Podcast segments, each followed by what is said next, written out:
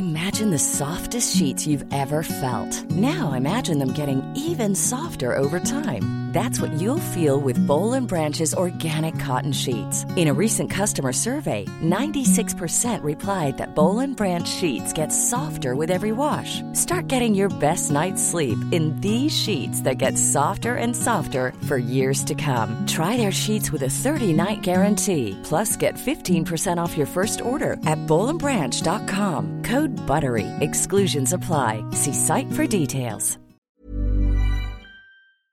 Se van acercando las vacaciones y si tienes un bebé en casa, seguro que te preocupa cómo organizar sus comidas durante los viajes, los días de playa o las salidas a la montaña.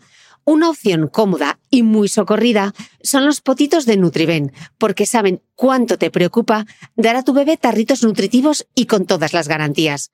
Los potitos se preparan aquí en España con los mejores ingredientes, como frutas, verduras, carnes o pescados, y solo emplean aceite de oliva virgen extra. Esos ingredientes tal cual se trituran, cocinan y se envasan al vacío para su correcta conservación. Y ya sabes que igual de importantes son los ingredientes que lleva un alimento como los que no lleva. Los potitos de Nutriben son tarritos que no contienen sal, azúcares añadidos, almidón, colorantes, conservantes, gluten o aceite de palma. Recuerda que los únicos potitos son de Nutriben. Gracias a Nutriben y a su marca Potitos por apoyar los buenos contenidos en este podcast.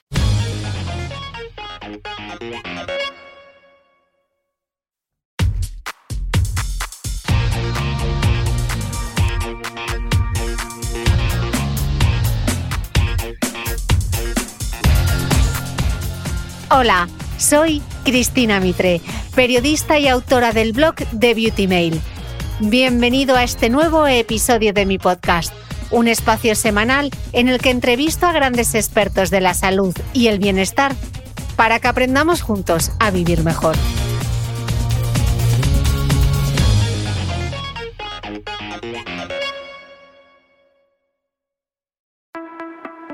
Hoy te traigo una invitada muy especial para mí porque su primer podcast de High Low inspiró este que ahora escuchas. La voz de Dolly Alderton y sus historias han hecho conmigo muchos kilómetros. A veces a golpe de zapatilla preparando una carrera, otras arrastrando maleta por algún aeropuerto, o paseando a mi perra Pixie por las calles de Lisboa. Dolly es mi gran compañera de viaje. Susurrándome al oído me emociona, de la lágrima a la carcajada, pero sobre todo siempre me invita a reflexionar, incluso sobre mi forma favorita de comer patatas. En esta entrevista llego a olvidar que estoy grabando un podcast, así que por favor disculpa mi risa nerviosa o mis pequeños apuntes personales. La de hoy no es una entrevista al uso. Por eso no he querido ni editar cuando nos olvidamos de darle a grabar. Dolly es tan natural, abierta, divertida, sí tan maja como te la imaginas y sí es esa amiga que todas querríamos tener. Espero que al escucharnos sientas que tú también formas parte de esta conversación sobre ligar y enamorarse en los tiempos de Tinder, de la vida con o sin hijos, de la amistad entre mujeres y lo poco que se explora en la literatura, el arte y la cultura. También de cómo llevamos el paso del tiempo y de arrepentirse cuando te has expuesto tan abiertamente en redes sociales. Voy a contarte un secreto. Lo bueno de tener un podcast es que de repente alguien a quien admiras te regala una hora de su tiempo, aunque en principio era solo media. Y entonces, chas, surgen conversaciones como esta. Bueno, ¿cómo estás? Muy bien, muy bien. Un poco cansada ahora mismo porque estoy escribiendo un guion para televisión Dios mío. que me encanta, pero estoy intentando compaginarlo con todo lo demás. Está siendo un poco... Me he dado cuenta de que voy a ser fatal cuando tenga hijos, porque soy incapaz de hacer malabares con todo. ¿Y tú qué tal? Bien, todo bien. Eh, ¿Dónde estás? ¿Estás en Devon, en Londres? Estoy en Londres. ¿Dónde estás viviendo ahora norte. mismo? Muy bien. ¿Y tú dónde estás? Ahora mismo estoy en España, pero yo vivo en Dubái. Ah, qué guay. Sí, sí, sí. ¿Cuánto tiempo llevas en Dubai? En Dubái llevo ya dos años y una pandemia, así que imagino que eso cuenta probablemente como cuatro. Ya ves, madre mía. Pero viví en Londres hace mucho, mucho, mucho tiempo. Anda, ¿en qué zona? Bueno, pues un poco por toda la ciudad, la verdad. Estuve viviendo en Windsor, eh, nunca fui al castillo, he vivido en Elscore, he vivido en Stockwell, he vivido en Finchley. ¡Wow! Pues sí, por toda la ciudad. Trabajaba en relaciones públicas allá por el año 2000. Eh, de eso hace ya una eternidad. Sí. Bueno, antes que nada, eh, gracias, muchísimas gracias, Dolly, porque es un placer poder charlar contigo. El placer es mío, gracias por invitarme. Estamos súper emocionados de hacer esto. Mi agencia está súper contenta. ¿Sabes que conocí a tu agente en un Waterstones bueno, hace muchísimo tiempo cuando, cuando lanzaste tu primer libro? Y yo le decía, qué emoción, qué ganas tengo de poder leerlo. Justo estaban colocando los libros y yo me puse ahí a ayudarles. La verdad es que fue muy gracioso. ¡Wow! ¿Cuándo fue eso? ¿Qué era? ¿En 2018? Sí, hace dos años. Me encanta, me encanta ese Waterstones que hay cerca de Piccadilly. Es mi librería favorita. Sí, a mí también me gusta mucho. Son súper amables. Bueno, Dolly, la verdad es que no quiero robarte mucho tiempo. No, no, no te preocupes. Así que allá vamos. Dolly, en sus entrevistas, Terry Gross siempre dice, con mucha calma y de una forma muy reservada, que es fan del entrevistado o entrevistada y yo voy a hacer lo mismo, porque Terry sabe lo que hace. Y te diré que soy fan incondicional de tu trabajo. He de decir que empecé este mismo podcast gracias al tuyo, de High Low, y que tu voz ha viajado conmigo de Lisboa a Dubai. Literalmente lloré en el asiento de atrás de un 4x4 dando botes por el desierto de Atacama, escuchando el, el audiolibro de tus memorias, todo lo que sé sobre el amor. Así que, de hecho... ¡Wow! Menuda introducción. Qué bonito. Significa mucho para mí porque yo escucho muchos podcasts. Vivo sola, viajo mucho sola, así que sé lo importante. Lo verdaderamente importante es que son las voces de los podcasts para mantener la cordura y que te hagan compañía, y lo mismo con los audiolibros. Así que sé lo que significa. Para mí tiene un valor increíble que alguien diga eso sobre mí, porque sé la importancia que tuvieron esas voces para mí en el pasado. Así que muchas gracias. Gracias. De verdad que no me quiero poner emotiva, pero es que recuerdo vividamente mis paseos por Lisboa con mi perro, escuchándote a ti, escuchando tu voz. He escuchado todos tus podcasts y audiolibros, así que ahora que ya lo he dicho, puedo empezar la entrevista. Eh, bien, Dolly, bienvenida a mi podcast. Gracias por invitarme. Qué bonito escucharte hablar español podría ser perfectamente una nana para mí. Quiero meterme en la cama y que me leas un cuento en español. Eh, Dolly, en tu nuevo libro Fantasmas, em, no son memorias, pero en realidad, si leemos entre líneas, encontramos tu voz.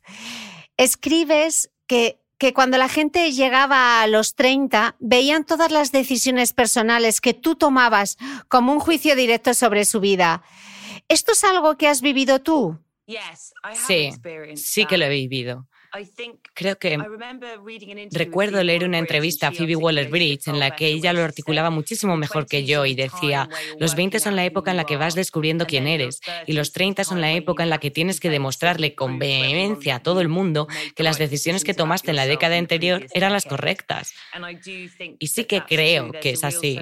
Sí que hay una sensación real de que en los 30 tienes que redoblar esfuerzos porque ya te queda algo menos de tiempo por vivir tienes menos tiempo biológico si eres mujer. Y parece que en los 30, mis amigos y yo lo llamamos la edad de la envidia. Y creo que uno de los motivos es que las decisiones que has tomado son mucho más inamovibles. Aunque por supuesto sabemos que no es así. Con 30 años todavía eres muy joven. Y de hecho yo sí que creo que puedes volver a empezar a cualquier edad, en cualquier momento de tu um, vida. Pero sí, desde luego sí que te da esa sensación cuando tienes más de 30 de que tus decisiones están como mm, como escritas en piedra y que por tanto tienes que defender ante los demás las decisiones que tomaste. Mm, mm, me está dando un ataque de pánico ahora mismo pensando si tienes el micrófono encendido. ¿Estás grabando tú también? Eh, espera, ¿Con qué tengo que grabarme? Ah, ¿Tienes instalado GarageBand en tu ordenador? Eh, no, efectivamente no Oh estaba grabando, lo siento. Pensaba que nos estabas grabando a los dos con tu Zoom. Menos mal que se te ha ocurrido preguntarme. Eh, estaba tan emocionada de estar hablando contigo, contándote recuerdos míos, que me había olvidado por completo del dichoso micrófono y de la grabación. No te preocupes. ¿Sabes que estoy haciendo un podcast de Sexo en Nueva York ahora mismo? Claro, ya lo estoy siguiendo. Oh, gracias. Pues el primer episodio que hicimos, como yo estoy acostumbrada a tener a alguien de producción que se encargue de grabarme, pues pensé que Caroline estaba grabando y estuvimos dos horas y media y al acabar me dice, ¿me envías la grabación? Y yo, ¿qué grabación? Y tuvimos que repetirlo entero al día siguiente. Vale, voy a darle a grabar y hago como una claqueta. No te preocupes. Ahora sí, ya estamos listas. Bueno, pues volvamos a la entrevista. Dolly, en el libro escribes, durante años nos habían dicho que encontrar el amor era como una hazaña de resistencia a tiempo y suerte imposible de cumplir. Pero Dolly, ahora las citas nos están esperando en el bolsillo. Ahora hay aplicaciones para ligar y menudo desastre. ¿Qué ha cambiado? Oh, buena pregunta. A ver, yo no viví tanto la época de ligar sin que hubiese apps. Yo tuve mis primeras citas a la edad de, mm, no sé, unos 17, supongo. Pero tampoco sé si se le puede llamar a eso citas. Y estuve soltera hasta los 25. Recuerdo que llevaba en Londres un año viviendo con amigos, como adulta, digamos, cuando lanzaron Tinder. Y sí que recuerdo una sensación de que todo había cambiado de la noche a la mañana. Siempre digo que ese año en el que se lanzó Tinder, creo que fue en 2012, fue como la versión millennial del verano del amor. La sensación era que, extrañamente, esa fue nuestra revolución sexual y tuvo su gracia.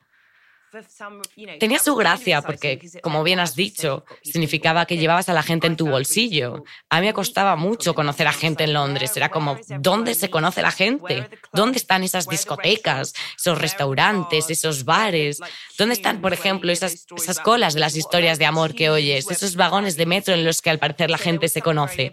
Así que había algo muy liberador en ese hecho de mm, tener relaciones o sexo sin ataduras listos para tu consumición.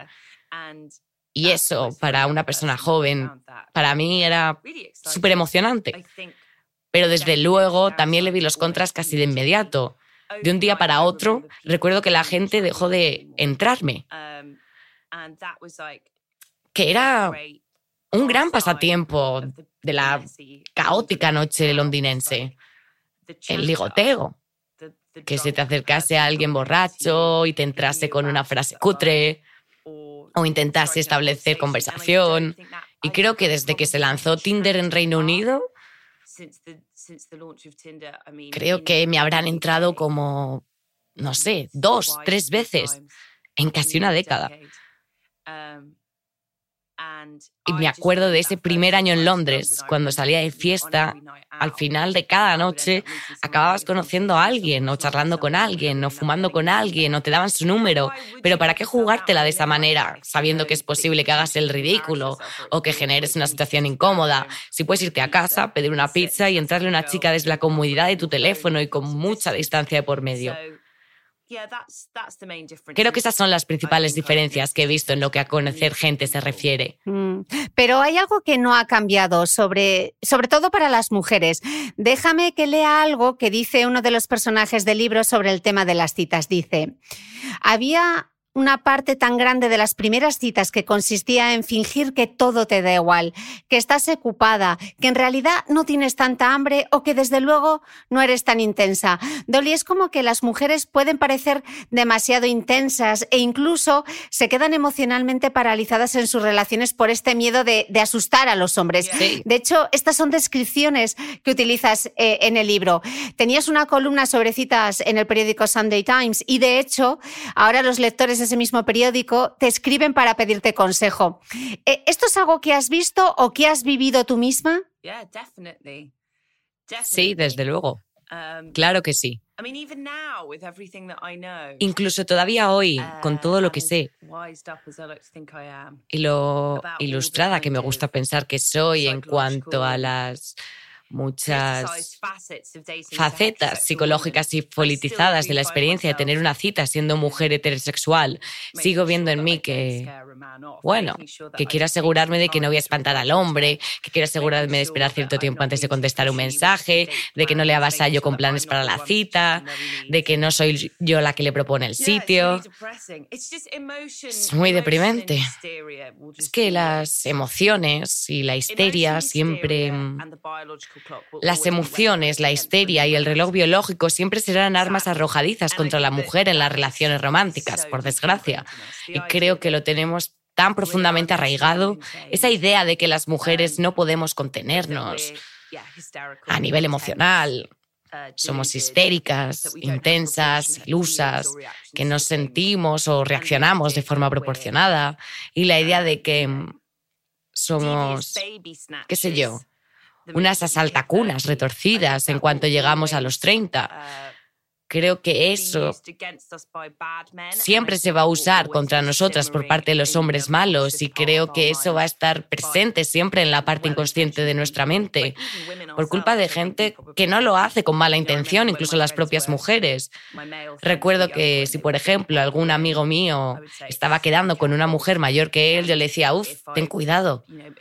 O mm, si mi hermano me hablaba de alguna chica que le escribía mucho, pues también probablemente en el pasado le habría dicho alguna vez que se anduviese con cuidado que es algo que está ahí. Es triste, pero sigue ahí. Ya, sí. Incluso uno de los personajes llega a esa conclusión. Dice, ser una mujer a la que le gustan los hombres suponía ser traductora de sus emociones, enfermera de cuidados paliativos para su orgullo y negociadora de rehenes para sus egos. ¡Wow!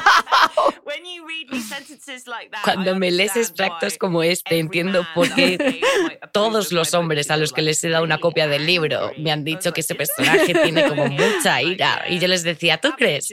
Pero luego escucho algo así y pienso, sí, la tía tiene ira. Sí, pero al mismo tiempo, como dice Lola, uno de los personajes, muchas personas no son felices hasta que tienen una relación. La felicidad para ellos es tener pareja. Eh, entonces, Dolly, ¿tienes una especie de GPS infalible para el amor? No, ojalá, ojalá lo tuviese. Si algo me ha enseñado este último año, es que no importa cuánta terapia hagas, uh, no importa cuántos libros de autoayuda leas o libros sobre la psicología del amor, la ciencia del amor y el sexo. No importa lo mucho que veas a tus amigos cometer errores y no importa cuántas veces tú cometas errores. Nada de eso importa. Si te enamoras, te enamoras y punto. O al menos es así como lo veo yo. Soy muy susceptible a ello. Si conozco a una persona y siento que la comprendo, que me conecto profundamente con ella y siento que esa persona sabe quién soy y que me entiende perfectamente, si a ese punto de partida luego le añades que el sexo es fantástico, le metes un sentido de compañeros de viaje, de aventura juntos, pues, en fin, el ser humano está completamente es como tirar toda tu lógica y todos tus mecanismos de defensa por la borda. Y en cierto modo yo no lo cambiaría, por muy doloroso que pueda llegar a ser. Porque eso es lo que santifica el amor, yo creo. Una de las razones por lo que lo santifica. Y eso es lo que lo hace tan valioso, que no puedes controlarlo, no puedes controlar a otro ser humano no sabes cómo se va a comportar la otra persona. Y existe el riesgo, cuando amas a alguien, no solamente de que acaben siendo como Max en Fantasmas, sino que hay riesgo de que se muera o desaparezca o enferme gravemente o le pase algo horrible. Y eso forma parte del paquete del amor. Creo que no hay GPS. Puedes medir tus pasos todo lo posible, puedes amarte a ti misma, protegerte de todo lo que puedas, pero siempre va a haber un riesgo. Mm, en el libro hay una teoría que me encanta que quizá explique la forma en la que estamos programadas como mujeres y se llama el gen de no hay nada como una cerveza fría. Eh, ¿Podrías explicarlo? Uh, sí, claro. Um, a ver, Nina es una persona bastante cortante y no le quita el sueño lo que los demás piensen de ella. No se, mm, no se esfuerza por complacer. Y decidí escribir un personaje así, porque yo sí que trato siempre de complacer a los demás, así que sería, quería saber cómo era estar en la mente de alguien que es capaz de decir lo que piensa sin que las opiniones de los demás le desestabilicen mucho. Pero su mejor amiga, que se llama Lola, a la que yo me asemejo mucho más, pues Lola es una persona que quiere complacer a todo el mundo y animar el ambiente, que sea lo más agradable y alegre posible, quiere que todo el mundo se sienta cómodo. Y Nina ve a Lola, charla de cualquier cosa con una mujer con la que no se lleva muy bien. Se queda maravillada con la capacidad que tiene Lola de llenar el ambiente de palabras vacías para que todos estén a gusto y que la situación no sea incómoda. Y Lola dice, oh, Lola dice, no hay nada como una cerveza fría, que no es más que una frase insignificante, algo que decir para que la conversación siga. Uh, y a Nina, que mm, es muy cínica, estas conversaciones de ascensor como que le molestan y se pregunta, ¿cómo puede ser que Lola sepa decir estas frases? Es porque lo tenemos en nuestro ADN como mujeres que siempre hemos um, sido las que han hecho de anfitrionas, las que hemos estado a cargo de gestionar las emociones y la atmósfera de la sala. Así que, bueno, la mayoría de nosotras tenemos esa habilidad para sacar nuestro encanto y mantener feliz a todo el mundo, quieran o no. Hace unos años leí algo que me pareció muy interesante. En las segundas memorias de Viv Albertine decía que Recientemente se había descubierto que el autismo está increíblemente infradiagnosticado en las mujeres y que se cree que uno de los motivos es que la mujer está tan educada en leer las emociones, en hacer sentir cómodos a todos los demás y en imitar a sus madres u otras mujeres a su alrededor, que hacen y dicen lo que haga falta para contentar a todo el mundo. Que todo esto prácticamente disimula algo que puede mermar tanto como es el autismo. ¿No te parece curioso? Sí, sí, toda esta teoría de que las mujeres son más cariñosas y que cuidar a los demás está como en nuestro ADN es una completa gilipolleces. Lo sé. Es la educación. Es la educación, es la sociedad y también es por el hecho de que históricamente, si no lo hacíamos nosotras, nadie lo hacía. Mm. Dolly, antes has mencionado a los hijos y la pregunta de ser padres. Y, al parecer, según tu libro, yo no lo sé porque tengo 43 años y mi última cita fue como hace siglos, ya no soy una treintañera, pero al parecer sí que le pasa ahora a la gente de 30 años que está conociendo a otras personas eh, las grandes preguntas de las redacciones. ¿La gente de verdad pregunta, ¿quieres tener hijos? Sí, bueno, no creo que... No creo que sea tan común como debería. Um, Hay algo que es ley de vida y es que las mujeres tienen una ventana de tiempo limitada para tener hijos. Y no creo que sea poco tiempo como a menudo nos dicen. No creo que los argumentos científicos que se uh, esgrimen sean relevantes o fundamentados en todos los casos. No creo que se pueda generalizar esa ventana de tiempo um, porque obviamente hay muchos factores implicados. Hay, hay, mujeres a las que les cuesta tener hijos por temas de salud y hay mujeres que tienen hijos sin problemas al final de esa ventana de um, tiempo. Así que me gusta ser prudente a la hora de hablar de este tema, pero por lo general existe esa ventana. ignorar ese hecho o fingir que no existe puede desempoderar mucho a las um, mujeres. Hay muchas mujeres que no saben si quieren tener hijos o que tienen muy claro que no quieren tenerlos. Y en su caso, no les surge tener esa conversación o no necesitan tenerla para nada cuando conocen a alguien con treinta y pico.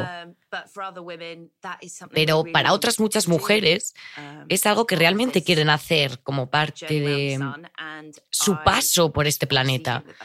Y obviamente creo que es una inclinación natural, una inclinación muy humana. Por lo que creo que nunca se le debería ocultar al hombre al principio de una relación solo para no parecer una loca de los niños. eh, Claro. Eh, uno de los personajes del libro dice algo que me ha resultado muy interesante y cito textualmente. Sé que las mujeres inteligentes no tienen por qué preocuparse por tener una familia y sé que aún tengo tiempo, pero me da miedo que si no tengo un plan no pase. Dolly, ¿cuántas mujeres crees que se sienten así? Prácticamente todas las mujeres que conozco. Y no sé por qué no hablamos de ello. Quizá Quizá nos preocupa que...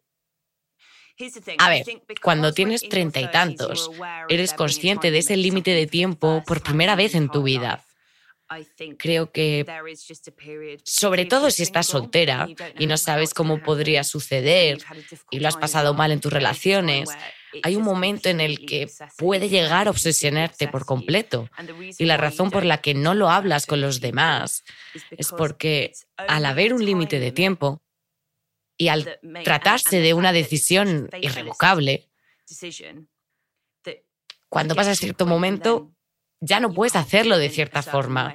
Hay muchas otras formas de tener hijos, pero ya no puedes tenerlos de la forma que seguramente habías imaginado cuando eras pequeña.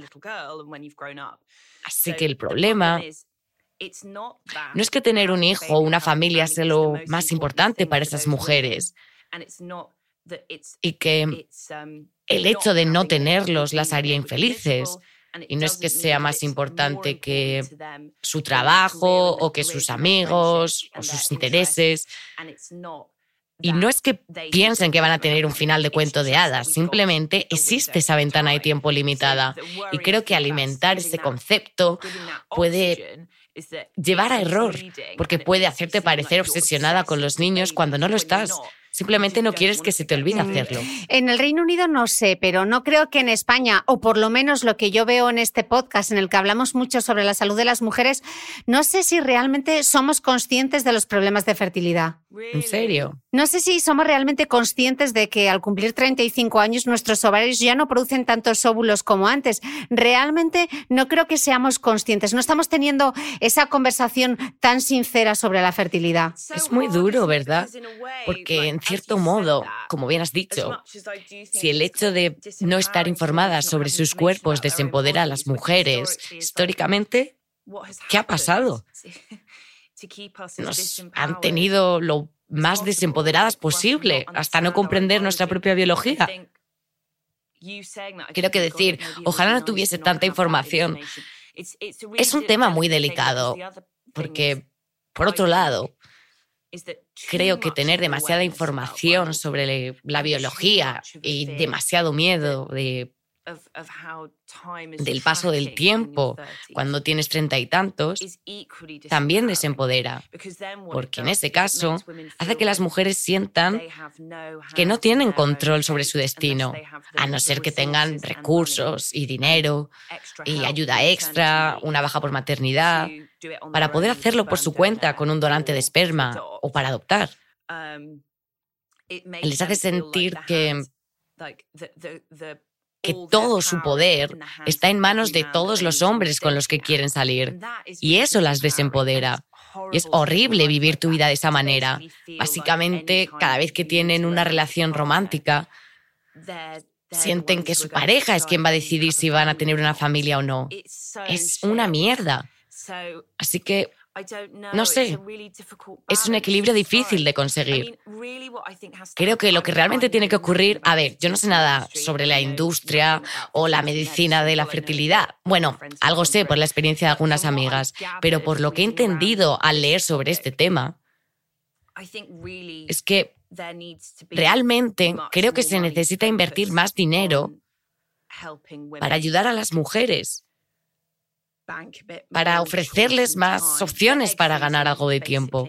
Congelar óvulos, básicamente. Um, creo que el gobierno Creo que este tema debería tratarse como una responsabilidad colectiva, especialmente si queremos que las mujeres se centren y desarrollen su carrera profesional en esos años de su vida. Algo tiene que ceder. Leí algo que me parece muy interesante. Creo que era el 80% de las mujeres que congelan óvulos no utilizan esos óvulos para fecundarlos e intentar tener embriones. Y de nuevo, estoy especulando y puede que esté diciendo barbaridades, pero me pregunto si... Porque muchas amigas mías han congelado óvulos y dicen que las ha liberado por completo, pero en realidad no te libera tanto, porque congelar óvulos es un proceso muy arriesgado en lo que se refiere a las probabilidades, y no son embriones, después tienes que, básicamente, es la primera fase de la fecundación in vitro. No congelas óvulos, luego 10 años después vas al congelador y tienes un bebé esperándote para que te lo lleves. Es, bastante arriesgado. Así que es interesante ver que ese porcentaje, ese porcentaje es como una palanca. Quizá tengas un 20% más de posibilidades de tener hijos o lo que sea. Ese porcentaje es lo que realmente libera a las mujeres y que quizá nunca lleguen a tener que usarlos. Mi teoría es que cuando escapas de la tiranía de las estadísticas y de esa edad, 35, 35, 35, Quizá cuando ya sabes que tienes esa seguridad de haber congelado óvulos, ya puedes vivir tu vida, ser tú misma, elegir a tu pareja y por eso las cosas suceden de forma orgánica y natural. No sé, es una teoría que tengo. Últimamente pienso mucho en este tema, está claro. Even when we're on a budget, we still deserve nice things. Quince is a place to scoop up stunning high-end goods for 50 to 80% less than similar brands. They have buttery soft cashmere sweaters starting at $50, luxurious Italian leather bags, and so much more. Plus, Quince only works with factories that use safe, ethical, and responsible manufacturing. Get the high-end goods you'll love without the high price tag with Quince. Go to quince.com/style for free shipping and 365-day returns. Ever catch yourself eating the same flavorless dinner 3 days in a row, dreaming of something better? Well, HelloFresh is your guilt-free dream come true, baby. It's me, Kiki Palmer. Let's wake up those taste buds with hot, juicy pecan crusted chicken or garlic butter shrimp scampi. Mm. Hello Fresh. Stop dreaming of all the delicious possibilities and dig in at HelloFresh.com. Let's get this dinner party started.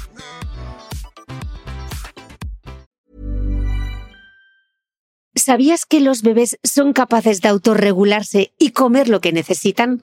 Hasta el primer año, la leche ha de ser su alimento principal, bien sea lactancia materna o artificial, y poco a poco podrán ir probando diferentes texturas y alimentos. Ahora, con buena temperatura, a todos nos gusta salir más de casa, y en verano pasamos mucho tiempo fuera, en la playa, la montaña o recorriendo el mundo. Si tienes un bebé que ya ha empezado con la alimentación complementaria, para esos momentos puedes contar con los diferentes tarritos que ofrece Potitos. Hay recetas para bebés desde 4 y 6 meses y solo llevan ingredientes como frutas, verduras, carnes o pescados que se trituran y se envasan tal cual. Los potitos de Nutriben son tarritos seguros, fáciles de conservar y transportar, ya que no necesitan refrigeración, tan solo mantenerse en un lugar fresco. Se calientan en microondas o al baño María, sin conservantes ni azúcares añadidos. Gracias a Nutriben y a su marca Potitos por ser nuestro mecenas del mes.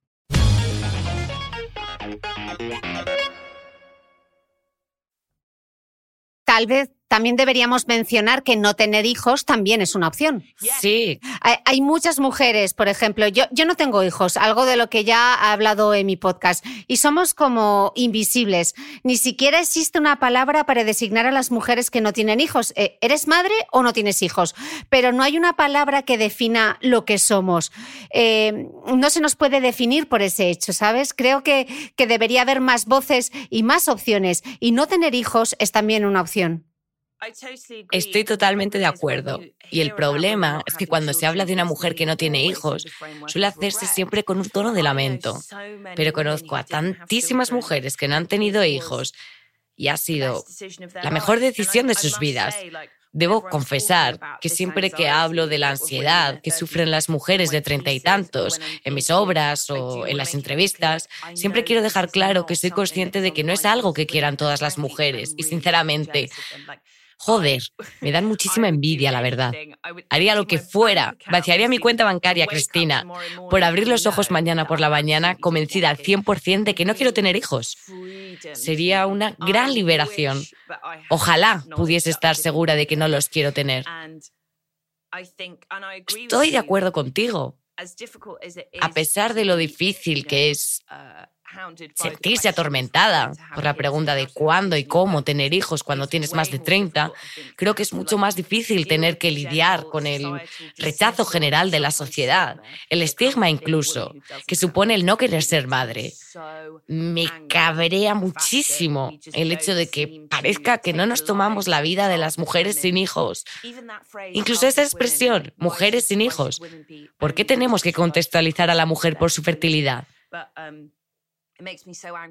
Me cabrea que no nos tomemos. Creo que culturalmente no nos tomamos su vida tan en serio como lo hacemos con las mujeres que decían ser madres. Sí, porque a nosotras nos hacen esa pregunta, pero a ellos nunca se les hace la misma pregunta. Ya sabes, si, si yo estoy con mi pareja, me preguntan, ¿tienes hijos? Pero la pregunta va dirigida a mí, no a mi pareja, como si preguntasen, tienes hijos por tu cuenta, ¿sabes? Eh, creo que, que, que, sí tiene que darse esa conversación y hablar abiertamente sobre el tema, porque cuando dices, no, no tengo hijos, es como siempre, como que siempre hay una pregunta en el aire, algo como, es que no puede tener hijos, es que no quiere tener hijos.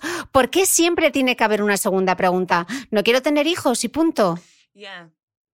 Sí, sí, y además siempre me ha parecido triste que las famosas que no tienen hijos, como Jennifer Aniston o Kim Cattrall, en las entrevistas que he oído, parece que siempre tienen que demostrar que son maternales en otro sentido.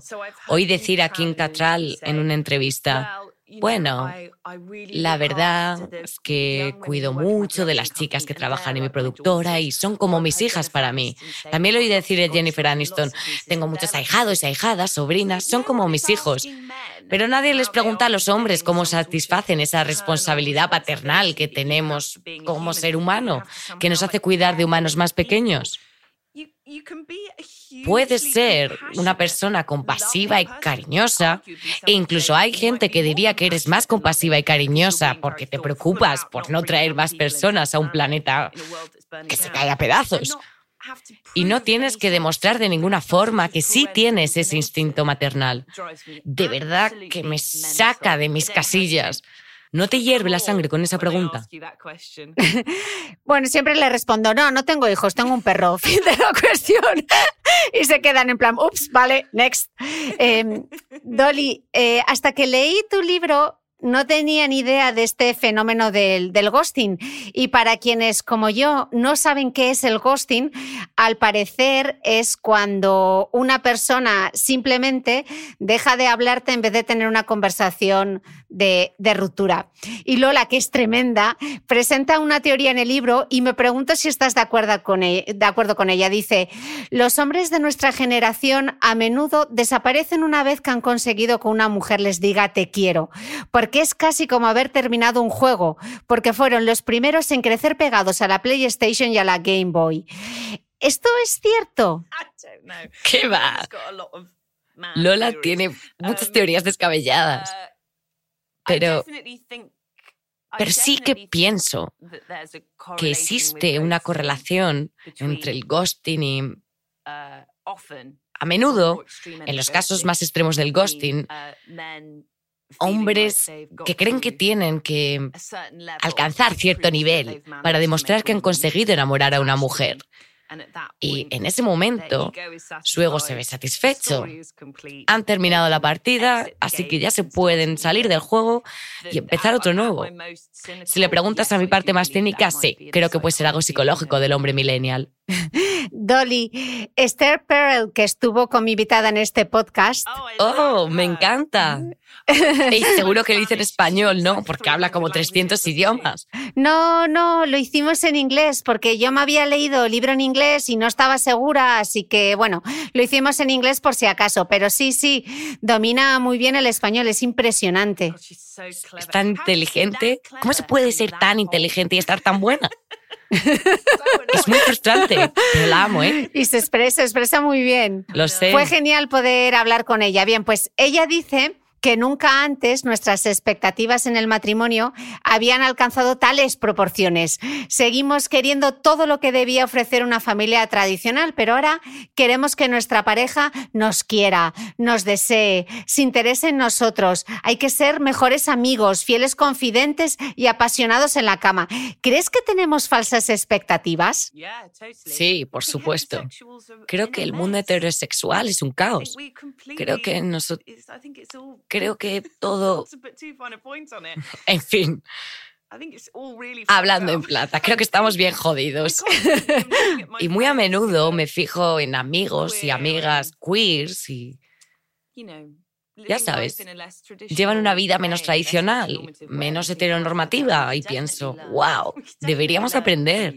Tenemos mucho que aprender de vosotras, desde luego.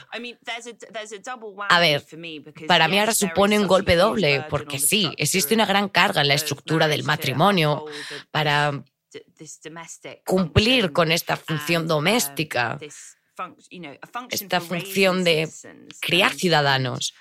Uh, y también es una especie de función empresarial, ese hogar conyugal como siempre se ha concebido.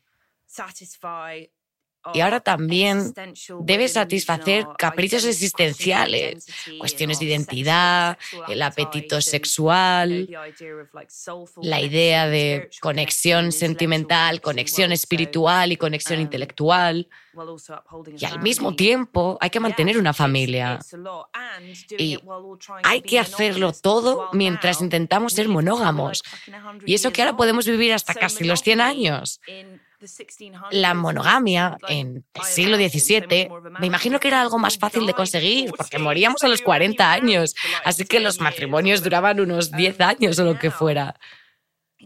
Pero ahora, imagínate, si te casas con alguien a los 25 y te mueres con 100 años, venga ya, es muchísimo. Yo creo que no podría hacerlo. Así que creo que la presión de la monogamia, teniendo en cuenta la esperanza de vida, sí uh, creo, sí creo que puede ser un problema. Pero en cuanto al golpe doble que he mencionado antes, no es solo que ahora las expectativas culturales en el matrimonio son enormes, sino que yo me crié en una casa en la que sí que existía ese matrimonio. Así que personalmente tengo expectativas enormes del matrimonio y eso creo que nos, nos ha traumatizado a mi hermano y a mí. Siempre podemos echarle la culpa a los padres. Lo sé, lo sé. Es, um, es difícil. Mira, cuando oigo hablar a alguien muy inteligente, como Esther Perel, a psicólogos o a personas que conozco que están casadas, decir eso de que tu pareja puede ser tu mejor amigo y el más apasionado en la cama y un padre increíble, siempre pienso, bueno, en mi familia era así. Sé que puede ser así, pero es muy raro. Mis padres tenían sus problemillas, pero en general se lo pasaban genial juntos y se divertían mucho. Es difícil. Sí. Sí, difícil. Dolly, en el libro escribes, y me encanta esta frase, estar enamorado es ser el guardián de la soledad de otra persona. A lo mejor la amistad es ser el guardián de la esperanza de otro.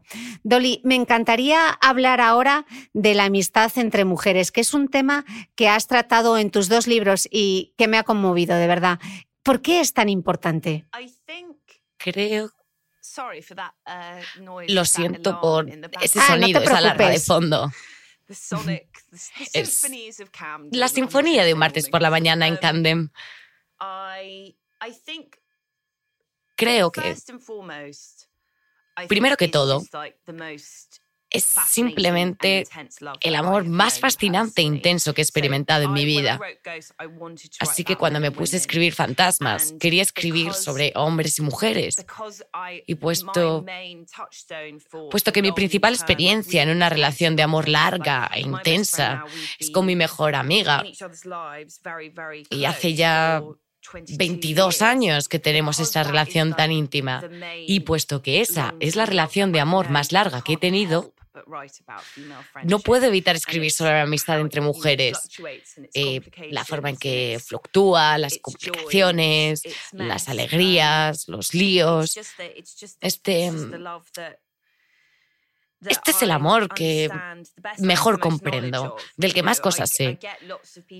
Hay mucha gente que me escribe al consultorio para pedirme consejos sobre matrimonios duraderos, relaciones duraderas, y siempre me entran ganas de decir, no es precisamente mi especialidad.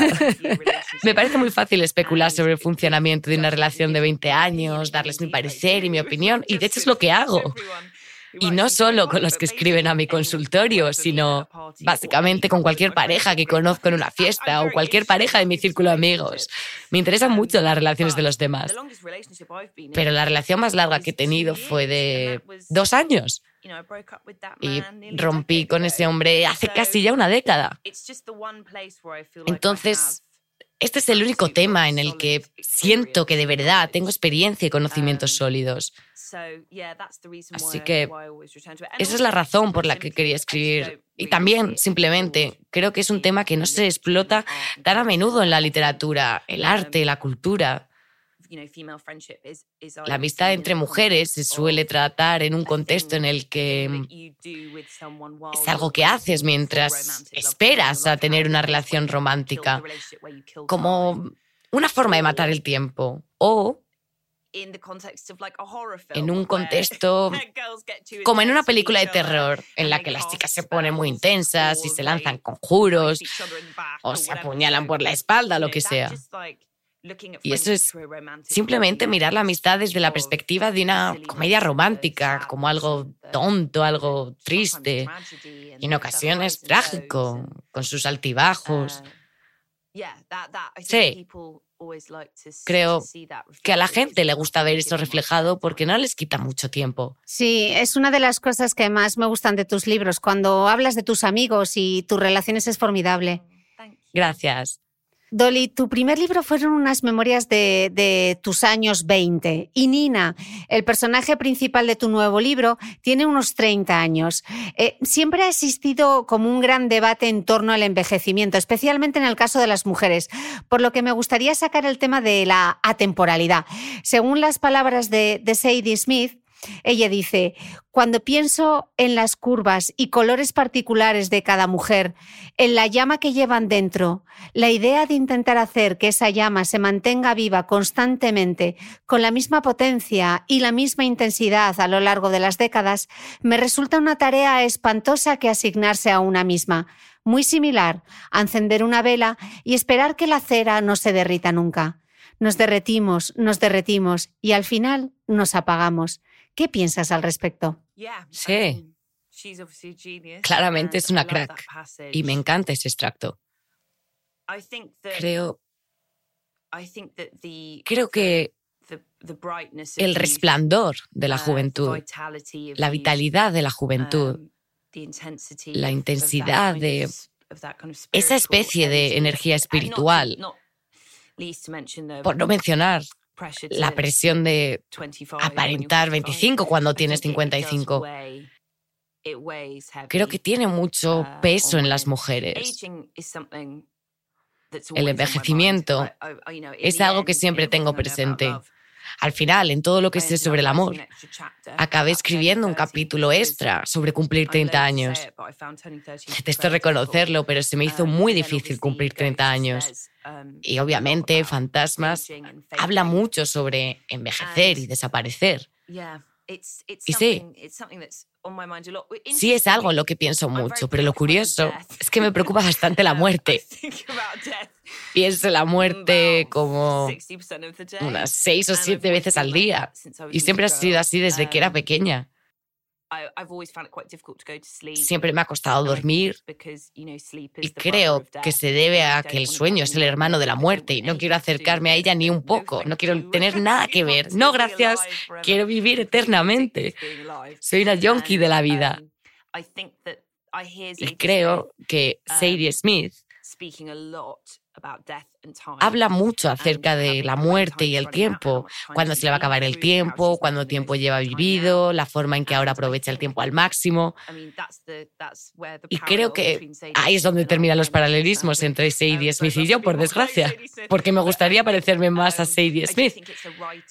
Pero creo que los escritores, a muchos escritores les preocupa el concepto de la edad y el tiempo. Recuerdo también que Sadie Smith dijo que su padre la tuvo de muy mayor y mi padre también. No tanto como el padre de Sadie, que era mucho mayor, pero mi padre tenía cuarenta y tantos años cuando me tuvo, a finales de los ochenta, y en esa época ya era muy tarde. Y recuerdo que cuando era muy, muy pequeña, la gente siempre confundía a mi padre con mi abuelo, así que desde una edad muy, muy temprana, mi cerebro ya se vio sumergido en ese concepto de la edad y el tiempo. Y al entrar en la adolescencia me empecé a obsesionar con la idea de la edad y el tiempo. El hecho de que es diferente para las mujeres y la juventud como artículo de consumo para las mujeres a diferencia de los hombres. Así que sí, es algo que siempre tendré presente. Y no has dado una respuesta todavía a esa pregunta. No, bueno, tengo el mismo problema que Sadie Smith. Voy a cumplir 44 y a veces pienso, pero ¿cómo es posible? No tengo 44 años, mi edad no me representa. Si estoy llena de vitalidad, o sea, ya he vivido la mitad de mi vida. Los 40 al parecer son la década, o eso dicen mis padres. Dicen que es la mejor década de todas. Pero también creo que, ¿sabes esas amigas que os conocéis desde adolescentes, que las miras y dices, estás exactamente igual que antes. Creo que algo raro pasa en nuestro cerebro para ayudarnos a sobrellevarlo. Eso, ayudarnos a sobrellevarlo. De verdad, cuando me miro en el espejo no veo la diferencia de cuando todo el mundo tiene una edad fija en la que nos quedamos. La mía es 17. ¿Cuál es la tuya? Creo que unos 25. ¿Te quedas con 25 años para siempre? sí, sí, claro, sin problemas. Eh, Dolly, En el cuello no engaña, un libro que nos encanta a ambas de Nora Ephron, escribe. Podría argumentar que no me arrepiento de nada. Al fin y al cabo, la mayoría de mis errores acabaron resultando ser cosas a las que he sobrevivido o se han convertido en anécdotas divertidas. Y en una ocasión hasta gané dinero. Pero la verdad es que je regrette beaucoup. Dolly, ¿te arrepientes de algo? Muchas cosas. Y odio a la gente que dice que no se arrepiente de nada. Es lo más sospechoso que puede decir un ser humano. Cuando alguien me dice que no se arrepiente de nada, prácticamente al instante sé que no voy a intimar mucho con esa persona. En fin, todos los días tenemos que tomar un montón de decisiones. Y diría que acierto la mitad de ellas. Ya sea qué sándwich comprar, cómo hablarle a un compañero o compañera. Me arrepiento de muchísimas cosas. Y creo que arrepentirse es un aspecto importante de la naturaleza del ser humano. ¿Te, ¿Te, arrepientes de lo que has publicado? Porque todo lo que has compartido es muy personal en tus libros, en Instagram, en tus podcasts. Wow, es una muy buena pregunta. Ahora soy muy celosa de mi intimidad. No hablo de mi vida personal en el trabajo. Uso Twitter solo por trabajo, pero apenas comparto cosas en Instagram que no tengan que ver con mi trabajo. Y me sorprendería a mí misma si vuelvo a escribir algo de no ficción. Así que personalmente ahora, con 32 años y con un cerebro de 32 años, que si me avergüenzo de todo lo que publiqué con 20 y pico, sí, me horroriza. No parezco yo, me parece una persona completamente distinta. Sin embargo, si retrocediese con una máquina del tiempo y le dijese a mi yo veinteañera, no escribas eso, no publiques eso, no expongas tu vida a ese nivel. Sé lo que ella hubiese respondido. Vete a la mierda. Esto es lo que yo quiero hacer ahora mismo. Y ya te las apañarás tú con tus problemas en tu década cuando te toque, amiga. Ya te encargarás de eso con 32 años, pero no me vengas con tus vergüenzas, porque esto es exactamente lo que yo quiero hacer. Y eso es algo que siempre debo recordarme. Hablo constantemente con mi yo joven, porque quizá ahora está intentando poner mi mente en la suya y pienso, wow, se sintió obligada a escribir esas cosas o era muy insegura, necesitaba mucha atención. Pero eso no es verdad, es que era una bocaza así punto. Y me encantaba compartir mi vida, me encantaba ser extravagante y me encantaba divulgar todos mis errores, porque así sentía que conectaba con los lectores. Es exactamente lo que hacía, así que tengo que tener cuidado con eso, con lo de repetirme en ese sentido. Ya, ¿y esto es algo que haces para protegerte, para no sufrir o para no sentirte juzgada? ¿Por qué has cambiado? Creo que mm, con la edad la gente se vuelve más celosa de su intimidad. Creo que existe un mayor sentido de la identidad y esa conexión con los demás se puede conseguir sin dar información, sin dar información personal. No sé. Ahora hay más personas interesadas en lo que hago.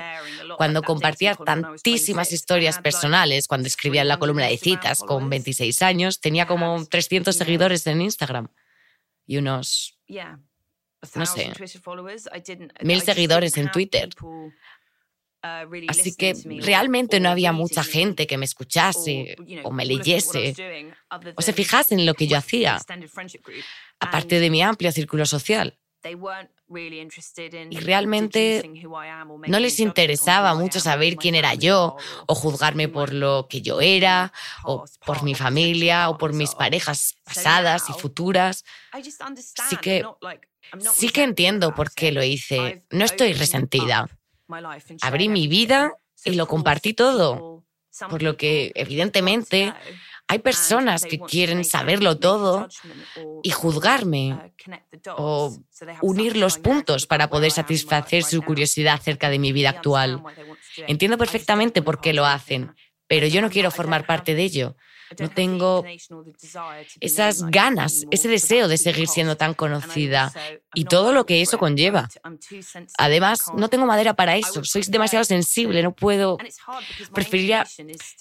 Me cuesta porque mi instinto a veces me lleva a querer publicar algo y tengo que pararme los pies porque nunca voy a tener la piel tan gruesa como para que ver que la gente hace suposiciones sobre mí o alguien que me importa y no me afecte, porque sí que me afecta. Así que lo que mejor puedo hacer para evitarlo es no entrar al trapo. Mm. Dolly, estamos a punto de terminar, pero antes de despedirnos siempre tomo nota de los libros o podcasts que recomiendas, así que me veo en la obligación de preguntarte qué estás leyendo y qué estás escuchando ahora. Buena pregunta. Por algún motivo, el confinamiento de Londres, llevamos en confinamiento como seis meses y ya estamos casi al final, pero ha sido largo. Llevamos confinados desde noviembre y ya estamos en primavera y por algún motivo, en este confinamiento me ha costado muchísimo concentrarme en un libro. Normalmente leo como un libro a la semana y me ha costado mucho leer. He conseguido leer un libro en los últimos dos meses y es un libro precioso. Se llama Little Weirds en inglés, de Jenny Slate que es una actriz estadounidense. Y me electrizó al completo. Tiene una forma súper estrafalaria, interesante de ver el mundo. Y además es muy, muy graciosa. Son capítulos muy cortitos, como pequeños sketches. y trata mucho el tema de ser una mujer de 30 y algo y trata mucho el desamor. Si alguien está sufriendo por amor, Jenny da, crea un imaginario metafórico extraordinario de esa putada que es que te rompan el corazón en mil pedazos. Así que me encantó. Oye, perdón por las palabrotas, me he dejado llevar por completo. No te preocupes, ya he dicho gilipollez, así que. Vale, vamos empate. Y luego, en cuanto a los podcasts, algo que me esté gustando mucho. Sinceramente, escucho tantos podcasts que ya siento que algunos son como mis mejores amigos. Son unos 10 podcasts que escucho todas las semanas.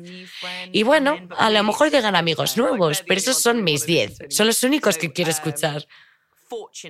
Fortunately, es uno de mis preferidos. ¿Has oído hablar de él? Mm, no. Si alguna vez echas de menos Londres, Cristina. Vale. ¿Por qué lo ibas a echar de menos viviendo en un lugar tan cálido? Pero si alguna vez echas de menos a los ingleses, Fortunately es Un podcast fascinante, muy divertido y muy británico, con dos mujeres, Fee Glover y Jane Garvey. Oh, Jane Garvey, sí, de la BBC, del programa Women's Hour. Claro, de Radio 4, sí, sí, me encanta. Cuando hace Women's Hour, obviamente es muy seria, es una excelente periodista, pero en su podcast es súper divertida y hace el tonto con su amiga Fee. Básicamente son dos mujeres en una época de su vida en la que simplemente se la suda todo y es una auténtica gozada escucharlas. Ah, suena bien. Eh, yo sí que he hecho de menos Desert Island Disc. ¿Lo echas de menos? Con Kirsty. Sí, creo que Lauren está haciendo un trabajo estupendo, pero siempre hay un periodo de adaptación para una nueva presentadora, y más cuando Kirsty llevaba tanto tiempo pero sí que he hecho de menos ese acento escocés. Estaba tan acostumbrada. Sí, yo también, también lo echo de menos. Bueno, Dolly, vamos a echarle un vistazo rápido a la bola de cristal. Mm. Dime, ¿qué, ves en tu futuro? ¿Pero en qué momento el futuro? Digamos, dentro de cinco años. Cinco años, vale. ¿Habré hecho un programa de televisión? Sí. ¿Habré hecho un programa en la tele? ¿Habré escrito otra novela? Me habré mudado a otro barrio con una cocina un poco más grande. Habré viajado mucho más. Obviamente, después de este último año, estoy deseando viajar. Y probablemente... Ah, sí, aunque es algo muy optimista. Probablemente habré escrito una película una comedia romántica. Y si te soy completamente sincera, espero haber conocido a alguien a quien amar, estar conociendo o estar enamorada de alguien. Y quizá que estemos viviendo juntos, porque nunca he vivido con un hombre, así que quiero probarlo. Eso es lo que espero del futuro. Bueno, tomamos nota y dentro de cinco años hablamos. Sí, hagamos eso. Dolly Ulrich, solo me queda una cosa por decir al estilo de George Michael.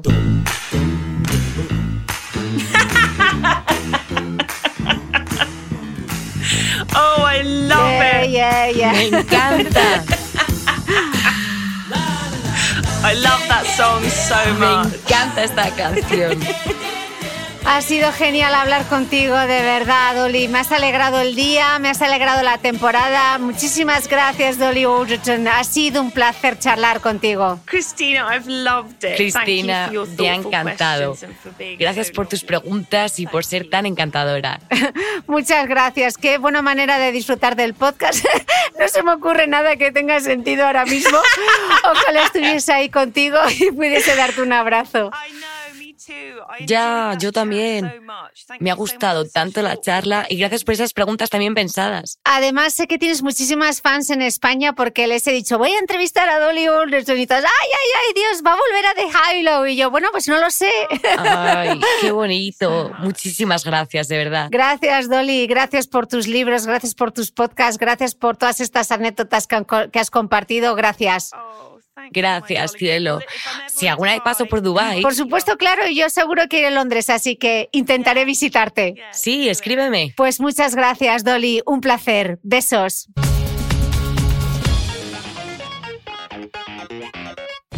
No olvides que todas las notas de este capítulo están en mi blog de beautymail.es. Además, si no quieres perderte ninguna entrevista, suscríbete al podcast de Cristina Mitre en tu reproductor de podcast habitual. Y un último favor, si me escuchas en Apple Podcast, regálame unas estrellas y déjame una reseña, porque así ayudas a que este podcast siga creciendo. Muchas gracias y nos escuchamos de nuevo el próximo domingo.